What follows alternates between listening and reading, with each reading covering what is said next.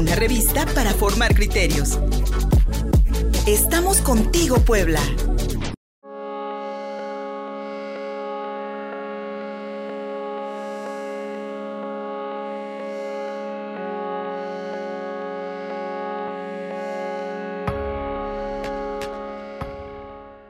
Aquí estamos contigo Puebla.mx, soy Luis Fernando Soto, gracias por seguir en nuestro tercer y último bloque informativo de este jueves. Contigo Puebla Radio en Facebook, arroba Contigo Puebla, arroba Luis Fer Soto en Twitter, en Instagram y por supuesto en www.contigopuebla.mx. Ya la vieron junto a mí, Sagrario Conde con su sagrada palabra cada jueves aquí con nosotros en Contigo Puebla, amiga, bienvenida. Hola. Y ahora tendremos, y obligadamente tendremos que hablar sobre la educación. Dos, eh, dos, dos, escenarios que se nos están presentando en estos momentos, el regreso a clases con la indecisión de muchas madres y padres de familia sobre llevar a sus hijos e hijas a las escuelas. Y también lo que hemos escuchado, lamentables consideraciones y alocuciones de funcionarios del mismísimo presidente, mi querida Sagrario, sobre la importancia de educarse o no, de aspirar o no, de leer o no si es un acto de consumo y sin duda alguna la educación hoy por hoy, y lo demuestran así los países vanguardia, es clave en el desarrollo de una sociedad. Buenos días, Agraria. Hola, buenos días. Sí traía yo cubrebocas, perdón. nos los quitamos, nos, los, nos los quitamos y nos los ponemos dependiendo, sí, de, sí, sí. dependiendo de la cercanía del micrófono. Pues sí, efectivamente, y fíjate que son muchos los, los tanto detalles como actos grandes en los que se demuestra eh, que este gobierno no hace nada ni le importa mucho la educación de nuestro país y en un país que de por sí ya trae un rezago importante educativo.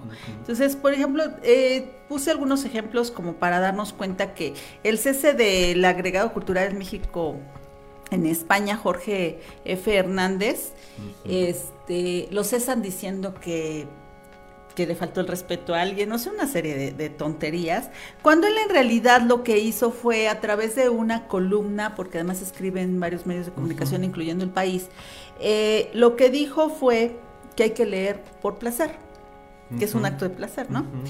¿Y esto por qué? Porque pues el director general de materiales educativos de la SEP, Marx, además se llama Marx, Dios mío. Bueno, Arriaga, ya después, no, un día vamos a hacer una columna de nombres de la 4T. ¿Cómo reivindicamos la izquierda a través de nuestros nombres de la 4T? Pero bueno, eso es aparte. Este hombre, en una entrevista que yo le llamé escupitajo barroco, en el que no entiendes qué carambas quiso decir, pero dijo algo así como la lectura de entretenimiento se convierte en un goce personal, luego entonces, ese es, el luego entonces es mío de mis clases de filosofía, luego entonces, leer por goce es un acto de consumo. O sea, ¿qué dijo? No sé, pero, pero lo, que, lo que en realidad dice es que, es uh -huh. que como es un acto muy personal que se nos convierte en consumistas, capitalistas y todos son a mí me salta el entretenimiento. Este, que compare eh, una lectura con ver una película en Netflix.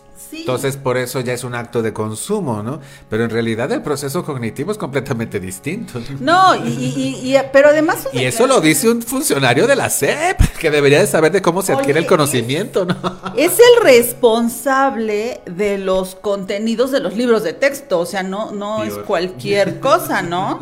Es el director general de materiales educativos, el responsable de los contenidos de los libros de texto. Por eso los libros de texto ya están, si se fijan, ya están saliendo todos los errores que tienen tienen tanto de diseño como de contenido, de redacción, de ortografía, bueno. Como le dijeron al, al secretario de Educación de Peña Nieto, no se dice pe peor, se dice peor.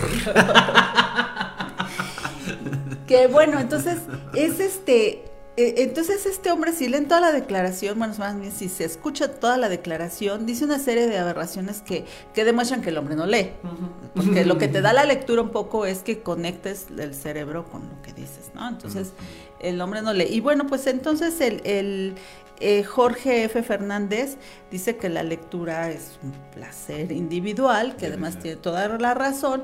Y entonces de repente, ¡pum! Adiós, te cesamos, ¿no? Que porque le faltaste el respeto a no sé quién. ¿Y era agregado cultural de México en España? Sí, ah, pero además era director de bibliotecas, había sido director de oh. bibliotecas, es escritor, es columnista, o sea, es un hombre que sí lee y porque dijo algo que iba en contra de los dichos de la 4T, entonces goodbye. Adiós. Y luego, bueno, ahí se arma una polémica. Luego tenemos esto de llueve, trueno, relampaguea, los niños este, regresan a clases. ¿Por qué? Pues porque el Nintendo, porque ven mucho Nintendo en su casa. Eh, perdón al que declaró esto. Cuando salió el programa Aprende en Casa, eh, en esta 4T, la, crítica más fuerte fue que el, el, aprende en casa era por televisión. Y más o menos el 30% de los niños en este país no tenían, las casas en este país no tenían televisión. Esta pandemia nos descubrió algo que ya se sabía pero que no estaba tan evidente. ¿Cuántas familias no tienen televisión? ¿Dónde no hay luz eléctrica? Y entonces te pones a dar clases en un ambiente en el que los niños no están viendo Nintendo. Bueno, creo que el Nintendo ya ni, existe, Pero bueno, no están en el Nintendo. Los niños están viendo si aprenden entre un libro, entre se prestan las tareas, entre los papás que tienen un muy bajo nivel educativo, sobre todo en zonas marginadas, en este casas que a lo mejor no tienen luz eléctrica. Menos internet. Menos internet.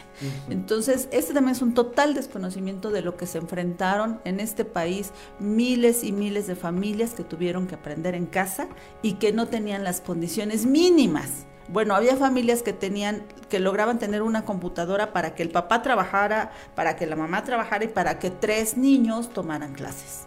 Por eso también se hizo este eh, esta, esta programación para que los niños de cuarto estuvieran en un horario y los de tercero en otro y los de primaria y así porque había familias que una sola televisión tenían que ver toda esta programación educativa, ¿no? Entonces, bueno, un total desconocimiento. Luego también después se aventó otra frase diciendo que hay unos que estudian hasta en universidades del extranjero, que son hasta doctores y que van, a, van allá a aprender malas mañas. El, la total total de evaluación y desacreditar a la gente que con muchísimo esfuerzo, que además, en, eh, perdón, paréntesis, se han quitado muchas becas. Sí para que los investigadores o para que los estudiantes de alto nivel o para que simplemente los maestros se sigan preparando en el extranjero y que eso les da la posibilidad de abrirse a otros mundos, de conocer, de leer más, de tener intercambios este, incluso culturales, educativos. Esto se ha ido eliminando con este recorte del que ya nos hablaba Javier, ¿no? 75% recortas a todo mundo y a ver cómo le haces.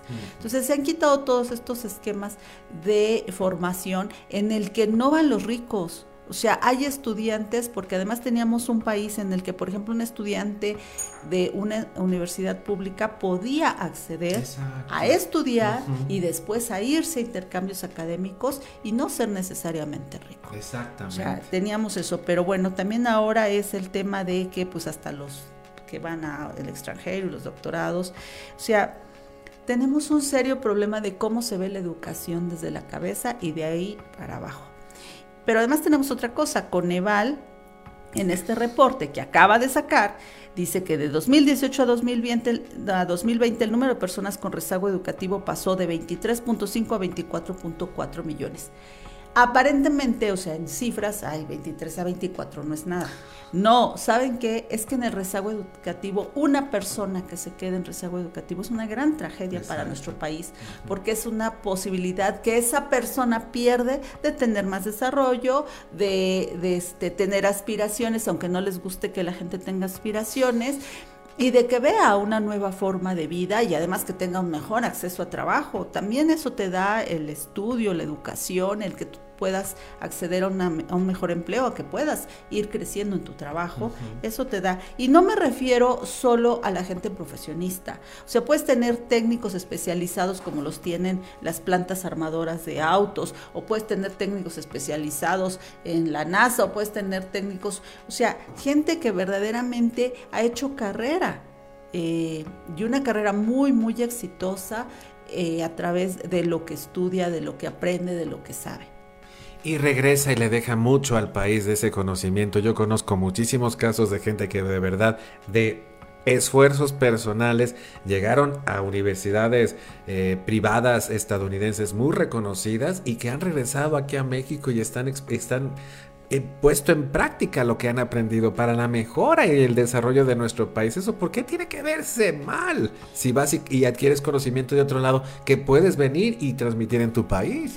Mira, a mí que... Sí, claro, a mí que me gusta mucho salir y no salir a grandes ciudades, me gustan, por ejemplo, los pueblos mágicos y este tema.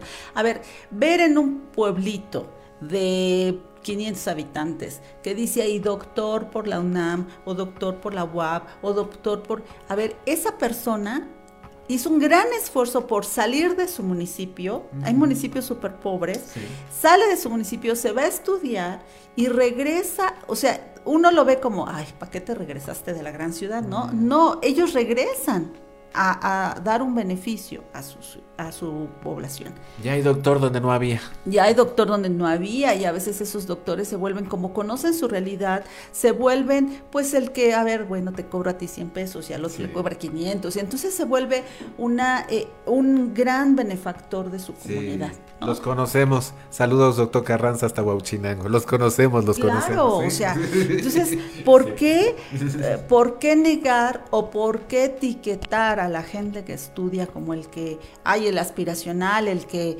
se vuelve fifí, el que no, no, no, perdón, es que hay grandes eh, ejemplos de gente tanto que triunfa en el extranjero, como tú lo decías, y regresa al país a, regar sus conocimientos, como el doctor que con todo su esfuerzo sale de su pueblo, se va a estudiar a, la capital, lo diríamos en este lenguaje, y regresa a su lugar de origen a beneficiar a, su, a sus a sus vecinos, ¿no? Entonces, ¿qué pasa con esto? Pues que es más fácil entonces decir en este gobierno, podrá decirlo que sea de la educación, pero para ellos ha sido más fácil repartir dinero a una bola de chamacos que no tienen que comprobar que estudian, que no tienen que comprobar que tienen buenas calificaciones, que no tienen que comprobar que hacen un esfuerzo educativo. ¿Y por qué? Porque es más fácil darles dinero y que se vayan por unas caguamas. Ese es el ejemplo más claro de la política educativa de este país. Y ese es el ejemplo de cómo se está viendo a la gente que se prepara y que quiere hacer algo con la educación de este país, ¿no? Ahora, la, pandemia que nos dejó, también el nos dejó ver el rezago en el que se encuentran miles de maestros. ¿Por qué? Se vio su vocación. Los maestros hicieron todo por hacer lo posible porque sus alumnos aprendieran. Se vio esa gran vocación, pero también se vio que había maestros que no tenían una computadora y se vio que había maestros que no sabían manejar un teléfono celular para transmitir. Y eso no es pecado del maestro, o sea, es que es también el rezago en el que se encuentran muchos maestros y en el que hicieron todo su esfuerzo para poder dar clases y para poderse quedar al nivel de los alumnos que sí tienen acceso a la computadora y entonces bueno, los, los ejemplos fueron muchísimos a través de las redes sociales en el que el maestro no apagaba el, micrófono, en el que se equivocaba, en el que... Sí, entonces nos dejó ver todo este rezago y que tampoco yo he visto una propuesta al respecto de cómo le van a hacer con los miles de maestros que tuvieron, que demostraron su gran vocación, pero que no tenían las herramientas adecuadas para hacer frente a esta pandemia y poder ayudar a sus alumnos pese a la vocación que hay que aplaudirles sin lugar a dudas.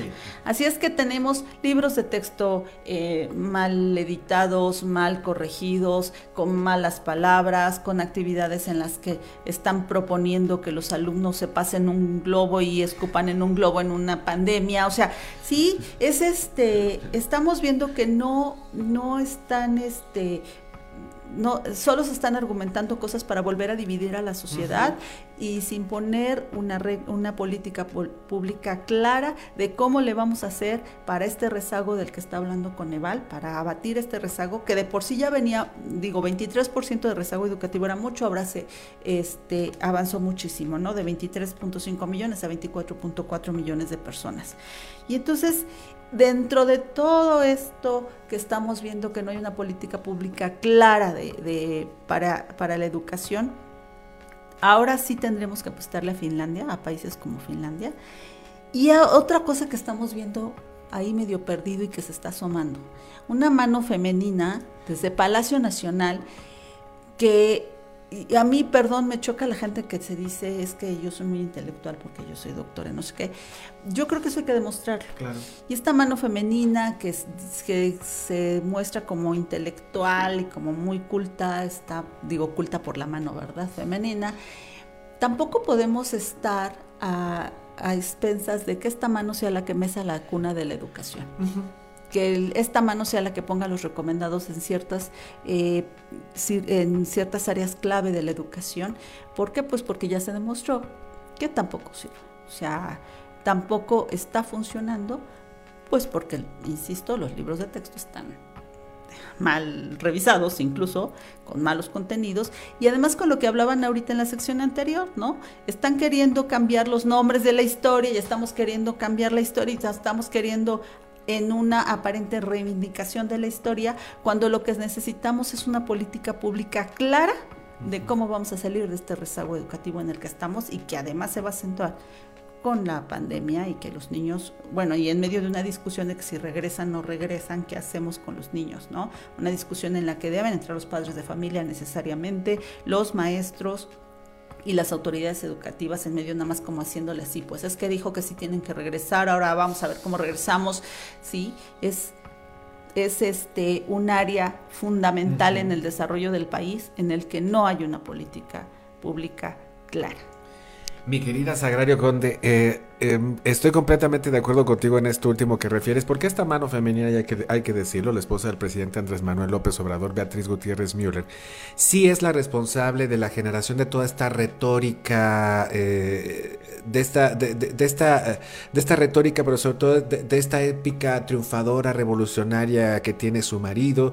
Eh, sin duda alguna ha, participado en la escritura de muchos de los libros que, que, que sale como autor Andrés Manuel López, López Obrador.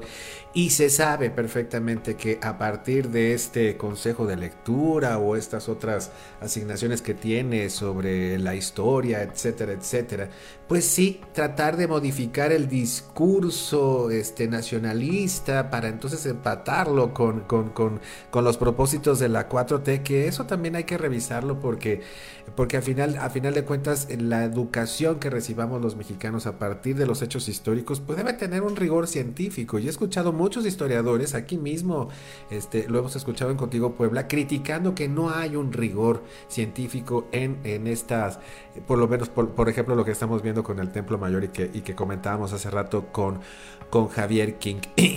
amiga, el hecho de que en estos momentos en la educación, como ha sucedido creo en otras e, e, etapas, en etapas históricas del país, tenga como propósito mantener la popularidad actual, actual, este, de la actual oferta política que gobierna, eh, pone en riesgo en mucho la calidad de vida de los mexicanos. Es decir, a partir de la popularidad y de la, y de la conformación de un discurso nacional único, estamos poniendo en riesgo la seguridad de muchísimas personas, no solamente de esos 24 millones que no tienen, que no van a tener chance porque no saben, porque saben mucho menos que a los demás, que no van a tener chance de, salir adelante. Estamos hablando de que, también toda la planta productiva podría, podría sufrir ante el hecho de que tenga mano de obra menos calificada cada vez y cada vez y cada vez y cada vez.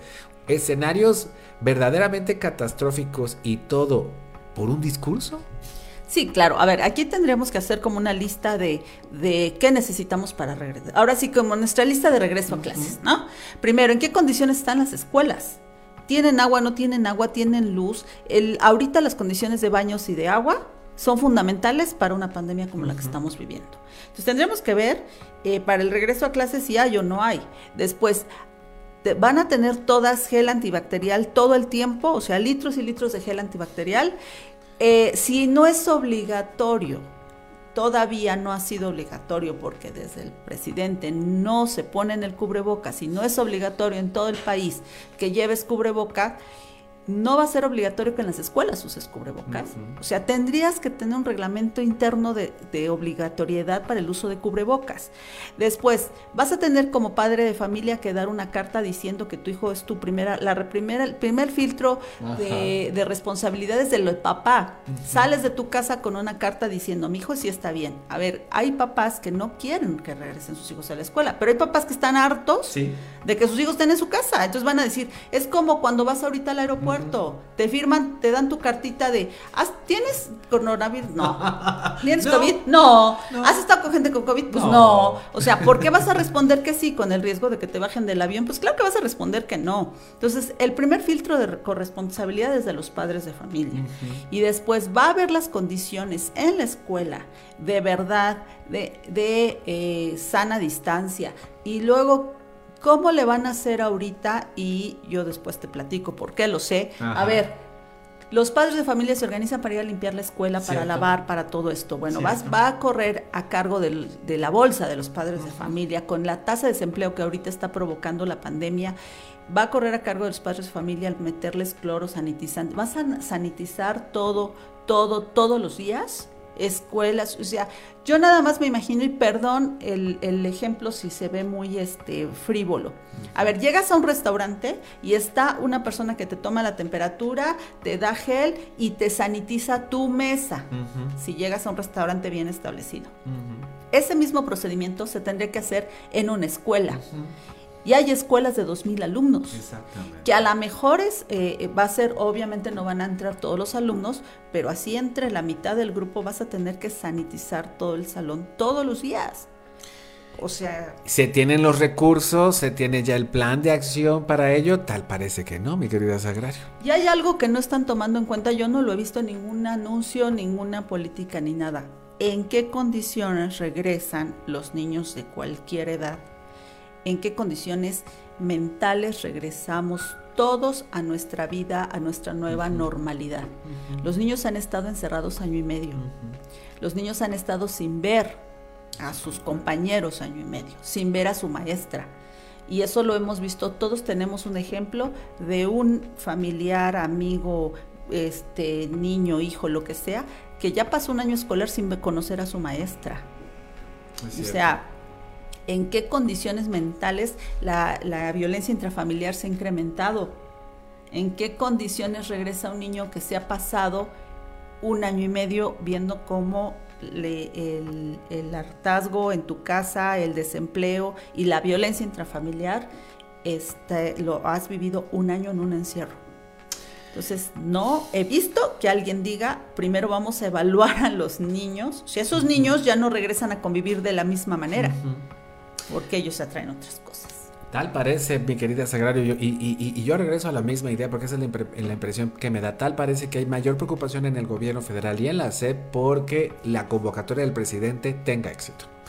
De, si no va la gente, si los padres de familia se, se niegan a llevar a los niños el 30 de agosto, entonces, ¿cómo va a quedar el gobierno federal? ¿Cómo va a quedar el presidente? Y una vez más, las medidas gubernamentales tomadas a partir de la popularidad o el rechazo que pueda obtener el presidente de la República. Te puedo compartir algo, mi querida Sagrario, porque porque estoy viendo que es la discusión me, me volví sexpitero. Ah, y este nos vaya en los últimos días las críticas o bueno, por así decirlo, las reflexiones que hemos compartido a través de arroba Luis Fersoto, la cuenta en Twitter sobre pues algunas medidas del presidente pues han, han, calado y nos han este nos han nos han generado muchas opiniones. Hoy por ejemplo en la mañanera que, que Delfina Gómez la secretaria de Educación Pública anunciaba eh, los, eh, los, ¿cómo se llama? Los eh, protocolos, precisamente los protocolos para el regreso a clases. Eh, yo puse regreso a clases, padres y madres de familia podrán enviar a sus hijos a la escuela con la firma de esta carta compromiso que ya mencionaba Sagrario. Y mi pregunta era, es decir, bajo su propio riesgo, y miren lo que me contestaron. Bueno, vamos a empezar por, las por los primeros, este, algunos insultos para el gobierno. Así es, no hablen si no hablen, hay manuales, me piden por acá. Eh, otra persona, por ejemplo, Alexandro Aguayo, dice, si es una estupidez, si tu hijo se infecta en la escuela, simplemente te dirán, ustedes aceptaron enviar a sus hijos y la, y la escuela no es responsable de nada, papelito habla, que es por, por cierto el que más gustó. Si no leen las circulares que uno les manda, menos... Eh, si uno les manda, hasta crees que harían los filtros, nos dice Minerva Hernández. Bárbara Martini dice, es más complejo que eso. En una mañanera no hay tiempo para revisar las características de la carta, pero si tienes hijos seguro te enterarás. Hay muchos papás que por desembarazarse envían al niño enfermo. Los papás deben comprometerse a realizar día tras día un filtro en casa. Pues obvio, al final son tus hijos, nos dice lengua orgásmica. Eh, Julius nos dice, exacto, la, la, autoridad se excluye de responsabilidad. Eh, el, llama, llama Camis nos dice, si se les muere el niño de COVID no es nuestra culpa, es suya. Es correcto bajo su propio riesgo y sin responsabilidad por parte de la SEP, nos dice Alfonso. Minerva nos vuelve a decir, y si no los quiero enviar para no exponerlos, yo los prefiero en casa vivos, que solos en un hospital a su suerte, a sabiendas que quizás no los vuelva a ver. Marta nos dice, ¿por qué en todos los documentos oficiales dice que solo habrá regreso seguro con semáforo verde y regresaremos estando en, en naranja o rojo? Qué fácil firmar una carta donde hace responsables a los papás y después se lavarán las manos diciendo que los papás estaban conscientes de enviarlos. Y nos preguntan, ¿alguien sabe si se puede eh, consultar este documento en algún lado? Seguramente. ¿Sí? No, seguramente la, las escuelas. sí, efectivamente, deberá haber un manual de protocolos de regreso a clases y seguramente las escuelas eh, o la SEP mandará enviar a un machote de este documento. Sí. Y bueno, así será. Pero hay otra cosa que ah, tampoco se está tomando en cuenta, ¿eh?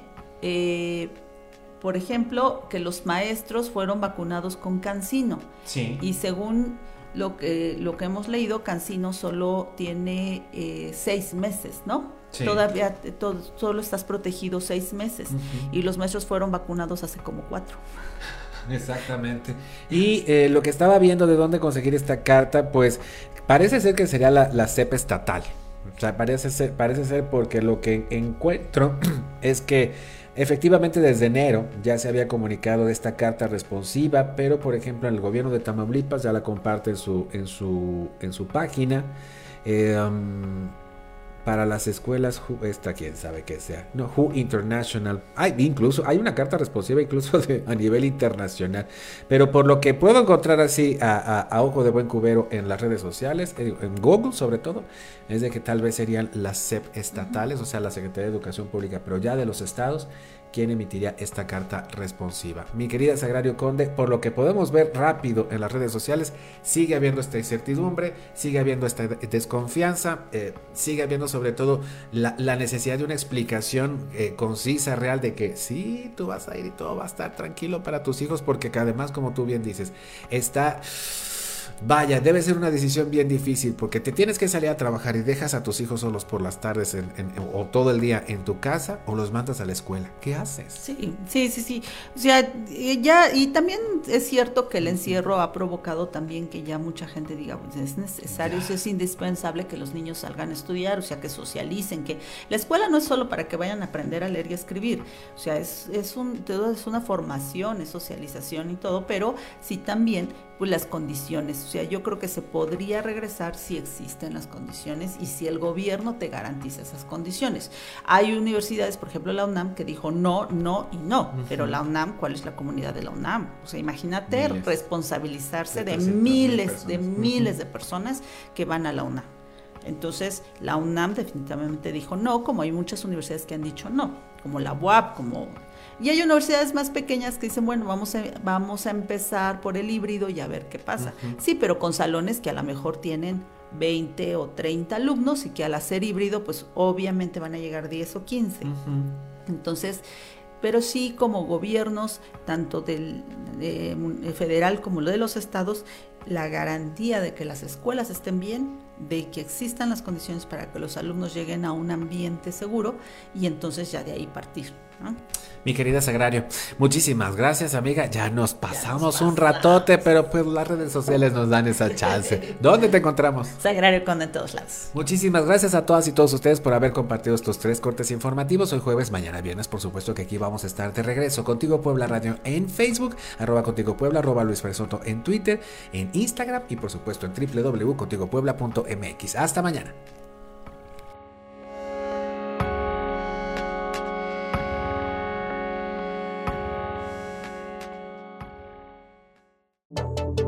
En Facebook y en Twitter. Estamos contigo, Puebla.